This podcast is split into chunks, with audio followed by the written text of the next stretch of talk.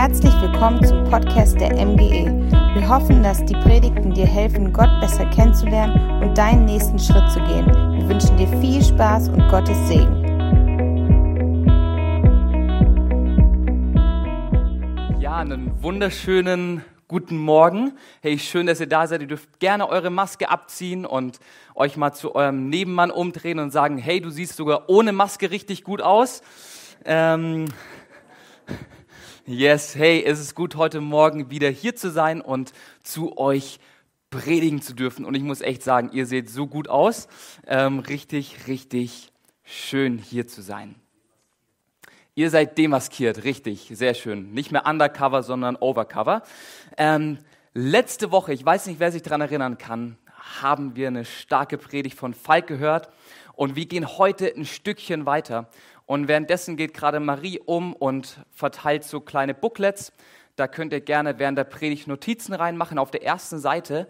Alle anderen Seiten sind jetzt erstmal tabu für euch. Die erste Seite, da könnt ihr Predigtnotizen mitmachen. Die anderen Seiten sind für die kommende Woche. Dürft ihr gerne mitschreiben. Ähm, und wie gesagt, ab Seite 2 ist für nächste Woche. So, und letzte Woche hat Predigt in dieser starken Predigt über Thomas ähm, die Geschichte erzählt, wie Thomas nach der Auferstehung Jesu zu seinen besten Freunden kommt, zu den Jüngern. Und er, er kommt dort zu der Versammlung. Jesus war gerade auferstanden. Die Jünger waren zusammen, haben den Herrn gesehen und waren so richtig gut drauf. Die waren so richtig optimistisch und waren sich sicher, okay, jetzt kommt die beste Zeit für uns. Das Leben läuft. Jesus ist wirklich auferstanden, wie er es vorher geheißen hat. Und jetzt geht's ab. Das Problem, was Thomas hatte, war, dass er bei dieser ganzen Aktion nicht dabei war. Und Falk hat da letzte Woche ein kleines Detail da noch gesagt, was mich echt ins Grübeln gebracht hat und ähm, was Marie und mich dazu bewegt hat, jetzt die nächsten drei Wochen über diese Frage zu predigen, über die es heute geht.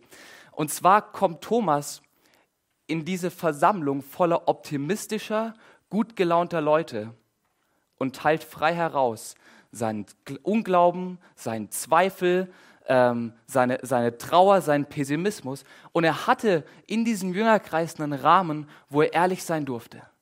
Er, er, er konnte da sagen, hey Jungs, mir geht's dreckig. Die letzten drei Tage waren überhaupt kein Spaß für mich. Ja, dieser Jesus, dem ich drei Jahre lang nachgefolgt bin, der ist gestorben und jetzt macht ihr hier so, wie wenn alles super wäre. Ich kann das nicht glauben, was ihr erzählt. Ich kann es einfach nicht es, es, es passt nicht in meine Gedankenwelt rein.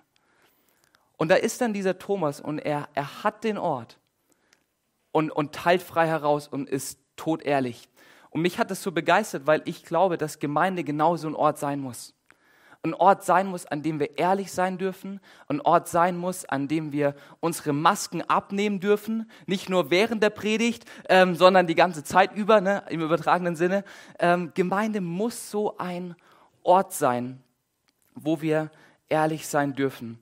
Ähm, und Thomas, ich bin mir sicher, von dem, was wir so lesen im Neuen Testament über diesen spannenden Mann, wusste, dass er auf diese Frage, wie geht es dir, ehrlich antworten durfte. Und wenn wir jetzt mal ehrlich zu uns selber sind, so die Frage, wie geht es dir, die begegnet uns im Alltag schon ziemlich häufig, oder? Also ich weiß nicht, wie oft sie dir heute gestellt wurde, dort drüben im Foyer. Wie geht es dir? Ähm, es ist so irgendwie der Start zum Smalltalk. Der Start, um irgendwie ein Gespräch zu, zu anzufangen, um irgendwie Interesse an der Person zu zeigen. Und jeder von uns hat da so seine Standardantworten, glaube ich. Also wenn ich meine Antworten anschaue, dann merke ich, okay, Lukas, wenn dich Leute fragen, wie geht es dir, dann habe ich da meine vier Standardantworten, die ich geben kann. So Standardantwort Nummer eins auf die Frage ist, gut. Standardantwort Nummer zwei ist super gut. Super gut. Ähm, Antwort Nummer drei, ähm, die ich auch sehr, sehr gerne gebe, ist läuft bei mir. Ähm, und, und die vierte Antwort, die, die gebe ich gerne, die höre ich aber sehr, sehr oft auch. Ich glaube, das ist so die Antwort unserer Zeit, die lautet, hey, die letzte Woche, die war zwar wirklich stressig, aber ich bin trotzdem zufrieden.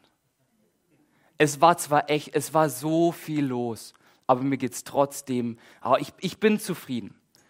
Und ich glaube, wenn wir in Deutschland eine Umfrage machen würden, dann würden 95 Prozent unserer Gesellschaft wahrscheinlich solche Antworten auf die Frage, wie geht es dir geben, oder?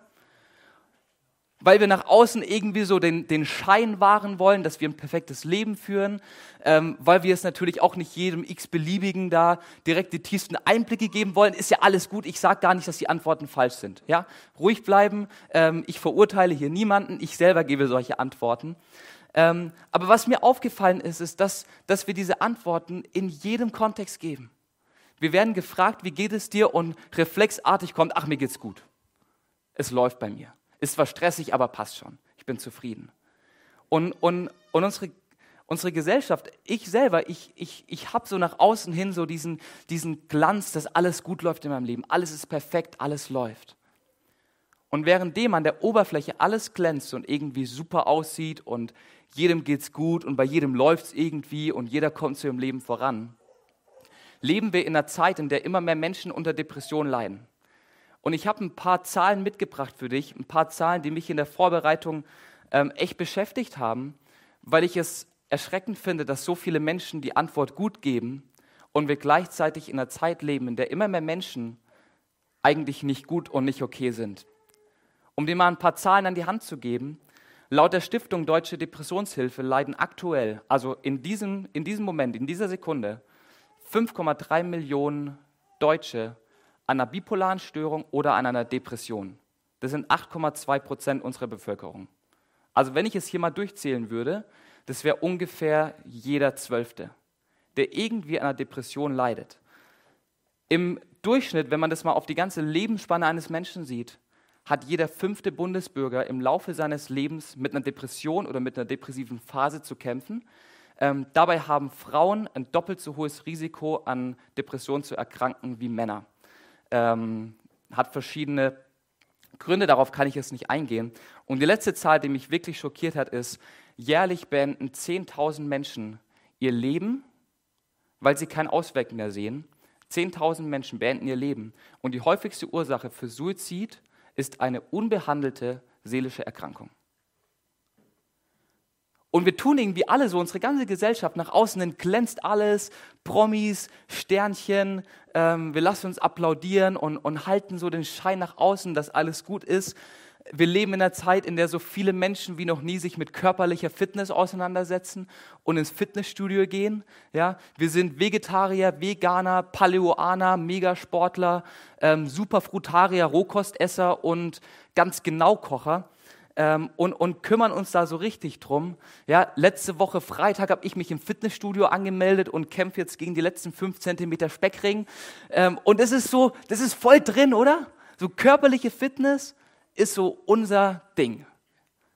Zumindest meins. Ähm, aber ja, wir gehen viermal die Woche ins Fitnessstudio und gleichzeitig trauen wir uns aber nicht einmal die Woche auf diese Frage, wie geht es dir, ehrlich zu antworten. Körperliche Fitness ist in, körperliche Fitness ist trendy. Wenn man dann auf Instagram ne, irgendwie sein, sein Bild posten kann oder in seinen WhatsApp-Status, wo man gerade im Fitnessstudio steht, um irgendwie zu zeigen, wie bewusst man lebt und wie, wie fit man ist und sowas, ist so, da, da, da, da zeigt man den Glanz nach außen. Aber was machen wir eigentlich mit unserer seelischen Fitness? Wie sehr achten wir darauf, dass es uns innen drin gut geht? Wie oft achten wir darauf, dass in unserem Herzen, in unseren Gedanken eine Gesundheit vorzufinden ist. Und ich schaue mir diese Statistiken zu Depressionen an und ich habe ganz, ganz viele Statistiken gelesen ähm, und merke irgendwie, hey, das Thema seelische Gesundheit, seelische Fitness ist nicht ein, ein Randthema irgendwie unseres menschlichen Daseins, sondern es ist ernst.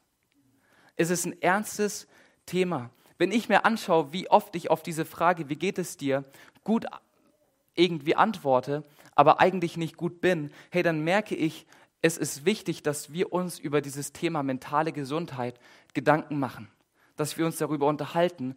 Und es ist unglaublich wichtig, sich nicht nur um körperliche Fitness, sondern auch um seelische Fitness zu kümmern. Hey, Jesus und die Bibel betrachtet den Menschen immer ganzheitlich. Körper, Seele, Geist ist in der Bibel eine Sache zusammengefasst. Und Gott wünscht sich eine ganzheitliche Gesundheit in allen, in allen drei Lebensbereichen. Und ich glaube, dass die Bibel da Antworten dazu hat. Die Bibel hat eine Antwort auf Depression. Die Bibel hat eine Antwort auf, auf Stimmungsschwankungen, auf, auf Emotionen. Die Bibel hat eine Antwort. Heißt es jetzt aber doch eigentlich, wir Christen müssten doch eigentlich immer happy clappy sein, oder? So, ne? 1. Thessalonicher, dieser Vers, den wir alle kennen. Seid dankbar für alles. Ja, Hammer. Seid dankbar für alles. Wir haben doch unseren großen Herrn und Erlöser. Ey, wir müssen doch dankbar und happy sein. Ne? Wir Christen, wir müssen doch mit einem Lächeln durch die Gegend gehen. Aber gleichzeitig gibt es Momente, in denen wir eben nicht happy sind. Und darauf möchte ich heute in dieser Predigt eingehen. Hey, wie geht Gott mit uns um, wenn wir in unsere Grenzen kommen? Was hat Gott zu meiner seelischen Gesundheit zu sagen? Und, und darum soll es heute gehen. Wenn du es in deiner Bibel irgendwie die Worte Depression und Stimmungsschwankung suchst, dann wirst du diese Worte wahrscheinlich nicht finden. Ähm, wenn du sie doch findest, dann sag mir gerne Bescheid, dann ähm, check ich mal deine Bibel. Dann hast du wohl eine bessere Übersetzung als ich, ähm, dann schaue ich mir die gerne mal an. Aber wenn ich meine Bibel lese und ich habe sie jetzt schon ein paar Mal so annähernd durchgelesen, ähm, macht man ja so als guter Christ. Ne? Ähm, ich habe diese Worte noch nicht gefunden, wie Seelsorge, ähm, Psychotherapie oder sonst irgendwas. Findest du wahrscheinlich in der Bibel nicht. Aber was wir in der Bibel finden, sind Geschichten von Menschen, die depressive Symptome aufzeigen, die in schwierigen Lebenslagen waren, deren seelische Gesundheit nicht auf einem hundertprozentigen Fitnesslevel war. Und aus diesen Geschichten können wir lernen, was Gott über dieses Thema denkt und was sein Wille für dein Leben ist. Und eine dieser Geschichten möchten wir uns heute Morgen anschauen, ähm, von unserem guten Elia. Wer von euch kennt Elia? Ähm, ja, einer der Propheten im Alten Testament. Und die Geschichte finden wir in 1. Könige Kapitel 19. Elia ist die Hauptperson von der ganzen Geschichte und ist ein Prophet. Und Propheten waren im Alten Testament Männer und Frauen, die von Gott bestimmte Worte übermittelt bekommen haben, teilweise so richtige Sätze und richtige Statements und sind dann in der Öffentlichkeit aufgetreten und hatten den Auftrag, ähm, Gericht anzukündigen, Missstände zu konfrontieren, soziale Ungerechtigkeit zu adressieren und ähm, waren so die Boten Gottes im Alten Testament und haben, haben da ständig auch Stress gehabt, die hatten kein leichtes Leben, ähm, aber hatten dafür Gottes direktes reden und ähm, haben allerdings nicht nur so Negativbotschaften gehabt, sondern auch richtig ermutigende, verheißungsvolle. Ja, wenn wir uns so Jesaja am Ende anschauen, wo dann so richtig verheißungsvoll und, und, und ermutigend darüber gesprochen wird, dass es eine Hoffnung gibt ähm, und, und Joel, der da auch ganz viel darüber schreibt. Und das waren so die Propheten, also Männer und Frauen Gottes, die eine Botschaft direkt von Gott bekommen haben, uns an, die, an das Volk weitergegeben haben. Und so ein Prophet war unser Elia, und der Kontext von 1. Könige 19 ist folgender. Elia lebt zur Zeit von König Ahab. Sagt mal alle Ahab. Ahab. Und ähm, König Ahab war da gerade an der Macht in Israel, ähm, dem Nordreich von Israel. Und er hat eine tolle Lady geheiratet, die Isabel. Ähm, naja, ganz so toll war sie nicht. Ähm, die hat so ihre eigenen Götterstatuen alle mitgebracht in die, in die Ehe. Und der Ahab fand es irgendwie toll, auf einmal zu einem Götzen Baal zu beten oder zu der Fruchtbarkeitsgöttin Astarte. Und während der Herrschaft von König Ahab und Isabel sind überall im Nordreich von Israel ähm, Tempel entstanden, Altäre entstanden, ähm, so Götterstelen für die Astarte, für die Fruchtbarkeitsgöttin, um die zu verehren. Ähm, und Gott beruft diesen Elia und sagt, hey lieber Elia, mir reicht's. Der König Ahab mit seiner Frau da, die verführen mein ganzes Volk zum Götzendienst. Ich will, dass du dich jetzt auf den Weg machst, diesen Ahab konfrontierst, ihm ankündigst, dass ich das so nicht weiter durchgehen lassen will. Und ähm, hier ist meine Botschaft für dich, gib's an Ahab weiter. Und Elia macht es treu, es kommt zu einem riesigen Kräftemessen in 1. Könige 18 auf dem Berg ähm, Karmel, wo so die, die Baalspriester gegen Elia antreten und es liest sich fast wie so ne, äh, es liest sich fast wie eine Netflix-Serie. Ähm, ja, da ist so, die Baalspriester beten darum, dass Feuer vom Himmel fällt und Elia betet darum, dass Feuer vom Himmel fällt und ähm, spannende Dinge passieren da. Und am Ende geht Elia aber ganz klar als Sieger aus dem Rennen, weil sein Gott, der Gott Israels, der Gott Jahwe, der Gott, den wir hier als Christen anbeten, sich als der Stärkere erwiesen hat, der wirklich Feuer vom Himmel senden konnte. Und das ist der ganze Kontext. Was dann noch passiert ist, Elia kümmert sich darum, dass die Baalspriester keinen Unsinn mehr machen, ähm, lässt sie alle umbringen, alle 450, die da versammelt waren. Und dann passiert Folgendes, 1. Könige 19. So, das müssen wir im Hinterkopf behalten, wer dieser Elia ist. Ne? Gottes Bote, hat starke Botschaften bekommen ähm, und jetzt aber auch echt krasses erlebt. Und dann heißt es hier ab Vers 1 in Kapitel 19. König Ahab erzählte Isabel alles, was Elia getan hatte. Also ne, Ahab ist es nach Hause gekommen zu seiner Isabel, die Isabel wartet schon auf ihn, denkt sich so, ne, gute Botschaften kommen von meinem Mann Ahab, mal gucken, was da los war auf dem Kamel. Und der Ahab kommt nach Hause und sagt, hey, liebe Isabel, ist nicht ganz so gelaufen, wie wir dachten. Ähm, ja, äh, der Elia, ne, der hat da gebetet und ah, da ist wirklich Feuer vom Himmel gefallen und es hat auch noch alle, alle Baalspriester umgebracht. Und die Isabel, die hörte das und ist am Ausrasten, am Toben. Ähm, und dann geht es da in Vers 2 weiter. Da schickte Isabel einen Boten zu Elia und ließ ihm ausrichten. Die Götter sollen mich strafen, wenn ich morgen um diese Zeit dein Leben nicht einem von ihnen gleich mache also nicht gleich den Göttern, sondern gleich den Baalspriester, die Elia umgebracht hatte gerade. Ähm, und dann, jetzt, jetzt bekommen wir den Blick so auf Elia gerichtet, da packte Elia die Angst und er lief um sein Leben. Als er nach Beersheba kam, das zu Juda gehört, ließ er seinen Diener dort zurück und ging eine Tagesreise in die Wüste hinein. Dann setzte er sich unter einen Ginsterstrauch und wünschte sich zu sterben. Jetzt ist es genug Jahwe, sagte er, nimm mein Leben von mir, ich bin auch nicht besser als meine Väter. Dann legte er sich hin und schlief unter dem einsamen Ginsterbusch ein. Was für eine heiße Geschichte, oder? Da erlebt der Elia gerade das Außergewöhnlichste, was man da erleben konnte. Feuer fällt vom Himmel, ähm, Gott erweist sich als der Starke, Gott erweist sich als der Gegenwärtige, als der, der sich zu seinem Wort stellt. Und Elia bekommt dann diese Androhung von Isabel und fängt an zu fliehen.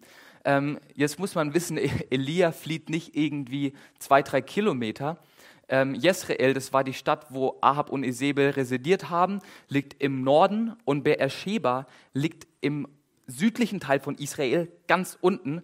Und dahin flieht er, also 60, 70 Kilometer zu Fuß, läuft er darunter ähm, und läuft dann noch in die Wüste. Viel, viel weiter, als er eigentlich hätte fliehen müssen, über die Landesgrenzen hinweg und läuft dann noch ganz bewusst eine Tagesreise hinein in die Wüste und setzt sich dann unter einen Ginsterstrauch und sagt, so Gott, hier bin ich, ich starte meinen Suizidversuch. Weil wenn du eine Tagesreise in die Wüste reinläufst, wenn wir den Text weiterlesen, dann merken wir, Elia hatte nichts zu essen, nichts zu trinken dabei, dann ist es ein Suizid. Dann ist es ein Selbstmordversuch, was Elia hier, hier macht, weil er einfach am Ende ist. Elia ist am Ende seiner Kräfte, Elia ist am Ende seines Rates. Gefühlt hat irgendwie alles, was er versucht hat zu erreichen, nicht geklappt. Das Volk ist immer noch nicht umgekehrt, ähm, seine Botschaft wurde immer noch nicht angenommen und Elia ist fertig. Er ist am Ende. Er ist durch. Und er setzt sich unter diesen Ginsterbusch und reflektiert irgendwie seine aktuelle Lage und kommt zum Schluss, es ist genug, ich habe keinen Bock mehr, ich bin am Ende. Und hier ist das Erste, was ich dir heute mitgeben möchte, die, die erste Sache, die du dir gerne aufschreiben kannst. Erkenne, dass es okay ist, nicht okay zu sein. Erkenne, dass es okay ist, nicht okay zu sein. Elia macht nicht einfach weiter. Er bleibt nicht in dem prophetischen Hamsterrad, sondern er, er, er, er flieht, ne, klar, voller Panik, voller Angst, ähm, aber er flieht, setzt sich unter diesen Ginsterbusch und fängt an, seine Gedanken zu reflektieren. Fängt an, auf sein Herz zu schauen. Erkennt, dass es nicht okay in ihm drin ist. Er durchdenkt seine Situation, erkennt, dass, es, dass er nicht so weitermachen kann. Er hält inne und stellt sich die Frage, hey, wie geht es mir? So oft stellen wir die Frage, wie geht es dir? Und Elia stellt sich hier diese Frage, wie geht es mir? Ein kleiner Buchstabe, ersetze das D in deinem Leben durch ein M und stell dir regelmäßig diese Frage. Diese Frage, wie geht es mir, ist eine wichtige Frage. Denn Thomas Harry schreibt in seinem Buch Die Kunst, sich selbst zu führen. Wenn ich Dinge nicht durchdenke und nicht reflektiere, bringe ich meine Seele dazu, Überstunden zu machen, was zu einem emotionalen Ausbrennen führt. Und dazu will ich dich ermutigen, gib deinen Emotionen Namen. Stell dir regelmäßig die Frage, wie geht es mir? Stell dir regelmäßig die Frage, hey, was macht meine Seele gerade? Reflektier deine Gedanken, nimm dir Zeit. Hey, und du darfst erkennen, es ist okay, auch mal nicht okay zu sein. Du musst nicht immer das glänzende Leben führen. Du musst nicht immer den Starken nach außen geben, der alles unter Kontrolle hat. Es ist auch mal in Ordnung, sich einzugestehen, dass man es gerade nicht packt und gerade nicht Herr der Lage ist. Es ist okay. Einer der Pastoren, von dem ich einiges lernen durfte, hatte ähm, folgendes Prinzip, was ich für mein Leben übernommen habe. Und dieses Prinzip hieß, Emotionen sind wie LEDs auf dem Armaturenbrett deines Lebens. Wenn sie leuchten, zeigen sie an, dass irgendetwas sich verändert hat und du darüber nachdenken solltest. Wie in deinem Auto, oder? Wenn im Auto die Warnlampe für den Motor angeht, dann bekommen wir ein Warnsignal und wir merken, oh, ha, da muss ich mich drum kümmern. Oder die Warnlampe, dass das Spritzwasser leer ist. Oder, oder die Warnlampe, dass ähm, da, das Glätte auf der Straße ist. Ja, plus vier Grad wurde erreicht. Eine Warnlampe, ein Warn-LED, was mir anzeigt, dass ich irgendetwas überprüfen muss. Und genau das Gleiche sind Emotionen in deinem Leben. Emotionen sind LEDs auf dem Armaturenbrett deiner Schaltzentrale, die dir anzeigen, dass du gerne etwas überprüfen darfst. Und das ist das Erste, was wir heute Morgen lernen dürfen. Hey, mach regelmäßig den Elia. Setz dich regelmäßig mal unter einen Ginsterbusch und keine Ahnung, wo es sie gibt. Ähm, und, und stell dir diese Frage, wie geht es mir? Welche Emotionen sind gerade an? Welche Lämpchen glimmen da gerade in meinem Kopf auf? Und dann gib den Emotionen Namen. Gib den Emotionen Raum. Lass diese Emotionen auch mal stehen und ähm, hör auf, sie zu unterdrücken. Es ist gut und richtig, Emotionen zu haben. Es ist ein Geschenk Gottes an uns Menschen. Ähm, ein geniales Geschenk. Sie sind nicht der beste Ratgeber, auf gar keinen Fall, aber sie geben uns einen Hinweis darauf, wie es mit unserer seelischen Gesundheit aussieht. Und wenn du dann merkst, okay, hey, meine Lämpchen, die brennen im Kopf, dann mach den TÜV alle zwei Jahre fahren wir mit unseren Autos in diese wunderbare Einrichtung und machen die Hauptuntersuchung, ne, die HU, und sehnen uns dann danach, dass wir die Plakette bekommen.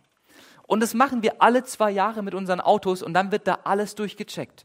Das fängt an bei, Manni, du musst mich korrigieren, wenn ich das falsch sage, aber ja, fängt an bei den Bremsen, die Auspuffanlage, dann wird auf Rost untersucht, ähm, die, die, die, ähm, die Federung wird sich angeschaut, die Stoßdämpfer, die, die Lenkung und ähm, ganz, ganz viele tolle Sachen, die so im Auto verbaut sind. Die Lichter, die Elektronik. So alles wird beim TÜV einmal durchgecheckt. Und dann, wenn du Pech hast, dann hast du am Ende eine lange Liste mit tollen Sachen, die du reparieren darfst, ähm, die du in Ordnung bringen darfst.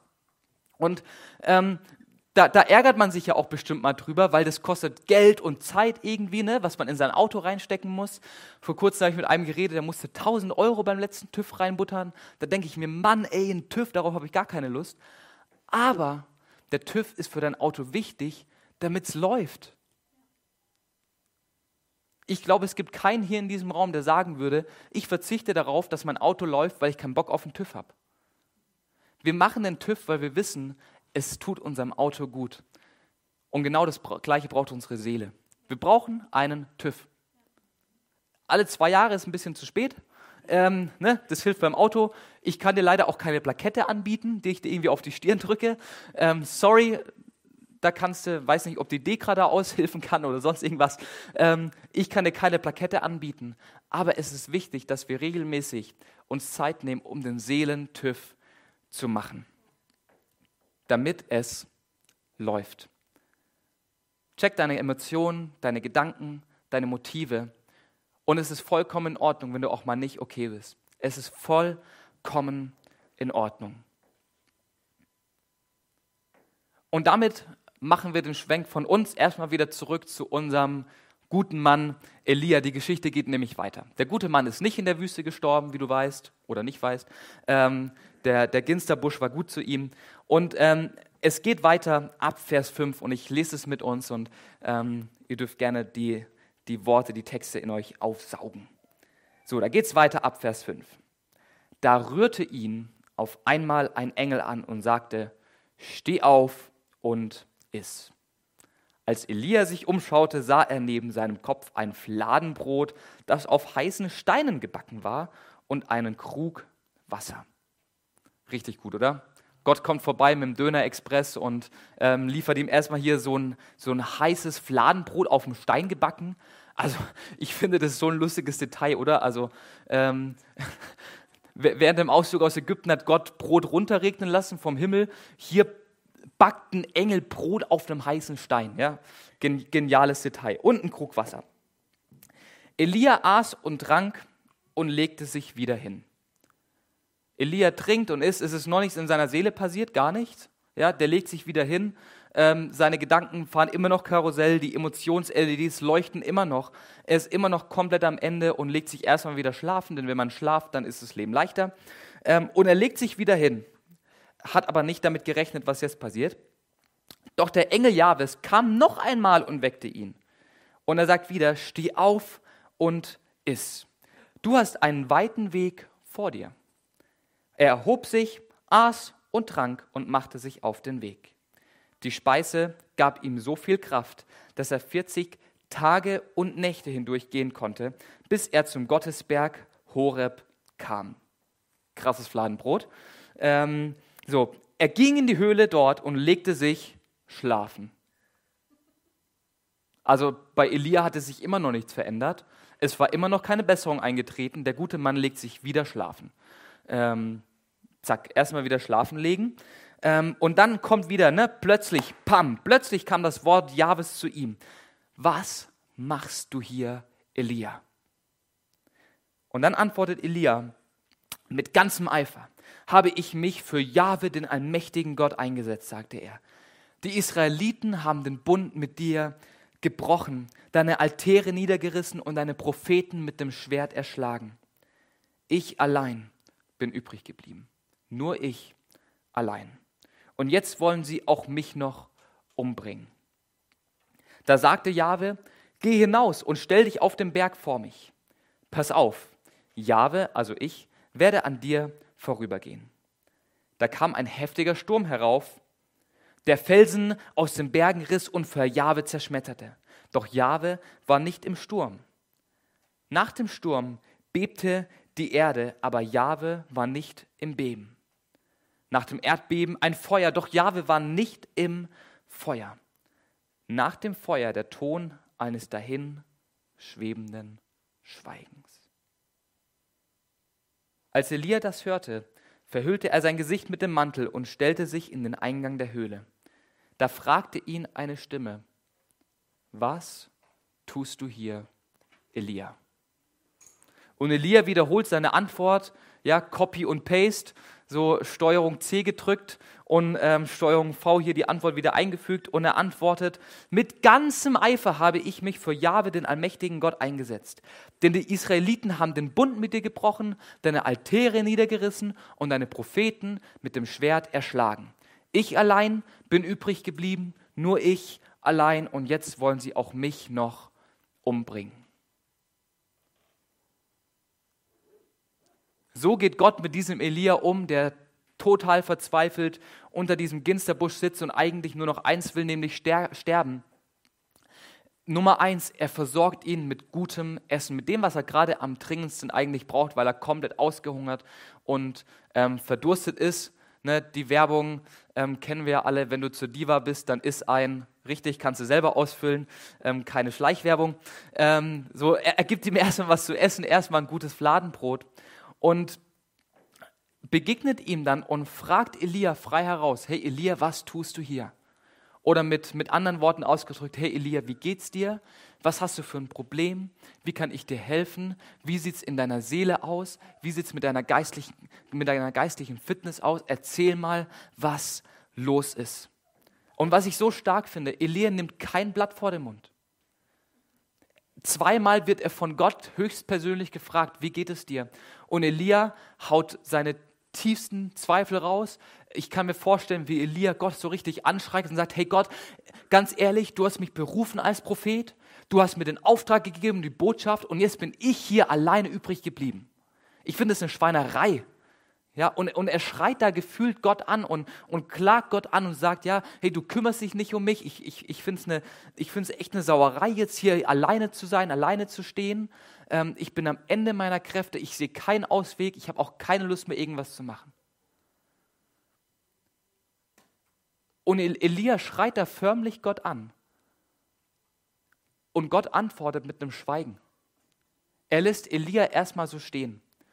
Er verurteilt ihn nicht, er sagt nicht, hey Schwächling Elia, jetzt reiß dich mal zusammen, reiß dich am Riemen.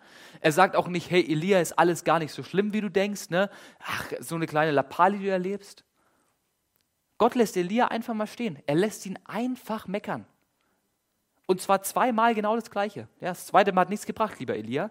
Ähm, aber er lässt ihn einfach meckern.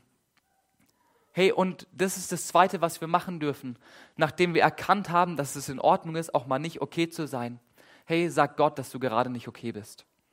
Gott hält es aus, wenn du deprimiert bist. Gott hält es aus, wenn du traurig bist. Gott hält es aus, wenn du mal eine schlechte Laune hast. Gott hält es aus, wenn du nicht weiter weißt. Du darfst es ihm entgegenschleudern. Er hält es aus, weil er dich kennt. Vor Gott darfst du den Seelenstriptease machen. Vor Gott darfst du die Hosen runterlassen und ihm ehrlich sagen, wie es dir geht, was sich bewegt und was vielleicht auch an Emotionen in deinem Körper sich dreht. Du musst vor Gott nicht den Starken spielen. Du musst vor Gott nicht den Glaubenshelden irgendwie spielen, der immer noch eine Antwort hat und ja immer noch den, den großen Glauben hat, dass, dass Berge sich versetzen. Du darfst vor Gott ehrlich kommen, weil er sowieso weiß, wie es dir eigentlich geht. Aber trotzdem will er es gerne von dir hören. Trotzdem will er gerne, dass du es aussprichst, wie dieser Elia, der zweimal von Gott gefragt wurde, was tust du hier? Wie geht es dir? Was hast du auf dem Herzen. Und was dann passiert ist, das werde ich jetzt nicht vertiefen. Gott gibt Elia eine Perspektive, er gibt ihm eine Hoffnung, eine Zukunft, er zeigt, wie es weitergeben kann und ähm, Elia kann seinen Dienst weitermachen. Ähm, aber darauf gehe ich jetzt nicht ein, das kommt vielleicht nächste Woche, von dem her dürft ihr da gerne dranbleiben. Ähm, das kommt eventuell in der nächsten Predigt. Und Gott gibt ihm diese Perspektive, aber worum es mir echt heute Morgen geht, ist, Erkenne, dass es okay ist, auch mal nicht okay zu sein und sag es Gott. Komm mit deinem geistlichen Gesundheitsstand einfach zu Gott. Sag es ihm frei raus. Sag es ihm frei raus. Und damit komme ich zum letzten und dritten Punkt. Sag anderen Menschen, dass du gerade nicht okay bist. Hey, wenn du, wenn du gefragt wirst, wie geht es dir, dann gibt es ganz, ganz viele andere tolle Antworten, ohne dass du direkt alles offenbaren musst, was an Chaos in dir drin ist.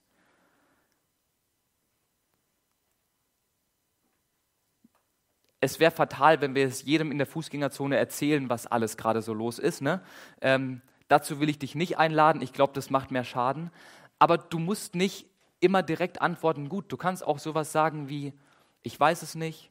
Oder, hey, ist gerade echt viel los. Ich bin gerade ein bisschen verunsichert. Es gibt so viele andere Fra gute Antworten. Oder die Antwort, hey, es fällt mir gerade schwer, mich zu motivieren. Ähm, oder an sich geht es mir gut, aber irgendwas ist nicht okay. Wir können solche Antworten geben. Und ich glaube, dass sie wirklich wichtig sind, weil es Transparenz bedeutet und Verletzlichkeit. Und Verletzlichkeit ist immer der Start für Beziehung. Verletzlichkeit ist immer der Start für Beziehung.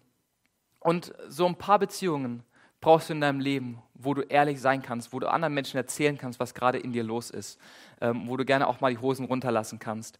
Ähm, und wir wünschen uns, dass du solche Beziehungen hast. Gerade sind ja die Kleingruppen gestartet und da wünschen wir uns, dass da Freundschaften entstehen, wo du ehrlich sein kannst. Zu anderen Christen, zu anderen Menschen, die auch mit Jesus unterwegs sind, wo du einfach auch mal sagen kannst, ja, hey, mir geht's kacke. Ja, es ist gerade nicht in Ordnung. Es ist gerade nicht okay.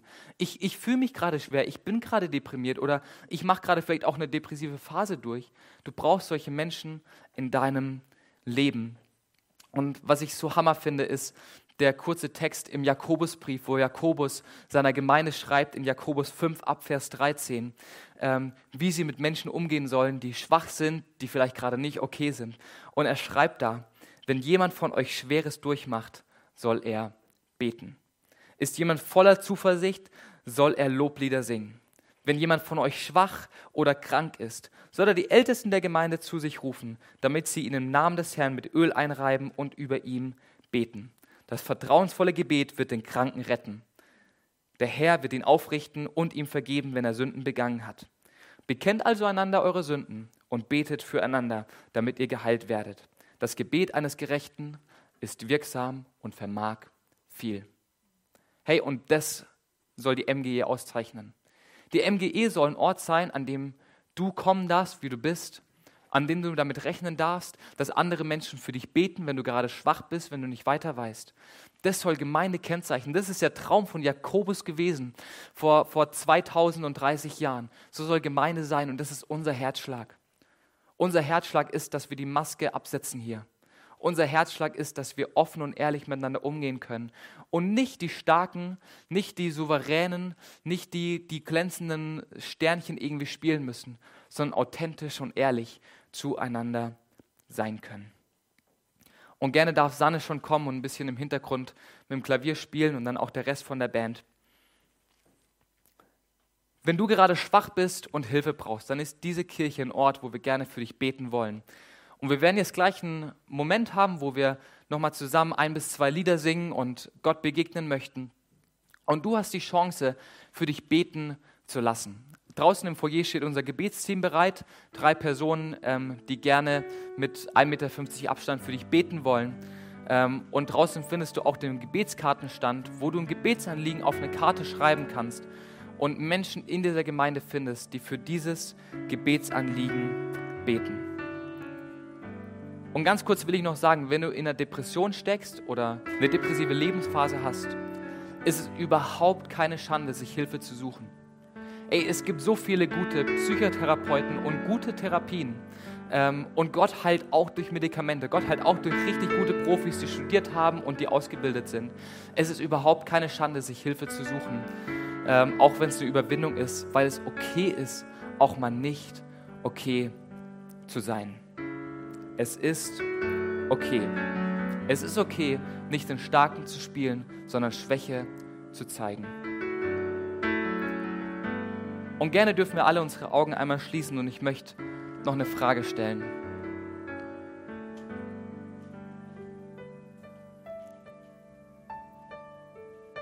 Wenn du diese Frage gleich mit Nein beantwortest, ähm, dann darfst du mir gerne ein Handzeichen geben, ähm, währenddem alle Augen geschlossen sind, einfach aus Gründen der Privatsphäre. Und dann würde ich gerne für dich beten. Geht es dir gerade seelisch gut? Wenn du dann Nein drauf hast, dann darfst du gerne deine Hand strecken. Es beobachtet gerade niemand. Und dann würde ich gerne für dich beten. Yes, Dankeschön. Ja, Herr, du siehst die Meldungen, du kennst uns zu gut. Du kennst uns und dafür danke ich dir, Herr. Ich danke dir dafür, dass wir nicht den Starken spielen müssen. Ich danke dir dafür, dass wir ehrlich sein dürfen zu uns selber, ehrlich sein dürfen zu dir und ehrlich sein dürfen zu unseren Mitmenschen. Herr, und ich bete für jeden Einzelnen, der sich gerade gemeldet hat und merkt, dass es ihm seelisch nicht gut geht, dass du ihm begegnest, Herr, dass du ihm Trost schenkst, dass du ihm Beistand bist Herr, ich bete darum, dass du ihm, ihm Hilfe sendest, auch in Form von anderen Menschen, die ihn ermutigen und die ihm vielleicht bei so einem Seelentüff auch helfen, Herr. Jesus, ich danke dir dafür, dass du gekommen bist für, für Kranke, für Schwache, um zu heilen und um wiederherzustellen. Und dafür bete ich, Jesus. Herr, das ist unsere Hoffnung, das ist unser Glaube, dass du heilst, was schwach ist, dass du stärkst, was gerade nicht mehr weiter weiß, Herr. Jesus, du hast Auswege, du hast Lösungen und darauf vertrauen wir voll und ganz. Und Jesus, ich bete für die nächsten fünf bis zehn Minuten, wo wir noch gemeinsam Lieder singen wollen und auch eine Zeit des Gebets haben, Herr, dass du, dass du wirkst, dass du handelst, Herr. Ich bete darum, dass du Menschen begegnest und Menschen eine Freiheit erleben dürfen in ihrer seelischen Gesundheit. Herr, ich bete darum, dass Menschen erleben dürfen, wie sie von Depression geheilt werden. Ich bete darum, dass Menschen erleben, wie sie frei von dem Zwang werden, immer den Starken spielen zu müssen, Herr Jesus. Weil wir authentisch und ehrlich vor dich kommen können, Herr. Oh Jesus, und dafür danke ich dir, ist die gute Botschaft des Evangeliums, dass wir in Freiheit zu dir kommen dürfen, ohne irgendetwas spielen zu müssen. Amen. Ich lade dich gerne ein, im Foyer stehen die Beter, du kannst eine Gebetskarte ausfüllen und das Lobpreisteam wird das noch zwei Songs mit uns spielen. Und ich lade dich ein, auf, auf diese Predigt zu reagieren. Gleichzeitig hast du das Booklet in deiner Hand, was dir in der nächsten Woche helfen kann, dir jeden Tag eine Frage zu stellen, ähm, so als TÜV-Light-Version, ähm, um dich ein bisschen damit auseinanderzusetzen, wie es dir gerade geht. Genau. Du darfst gerne die Maske aufsetzen, ähm, um dann mitzusingen und trau dich, wenn du Gebet in Anspruch nehmen möchtest und geh ins Foyer.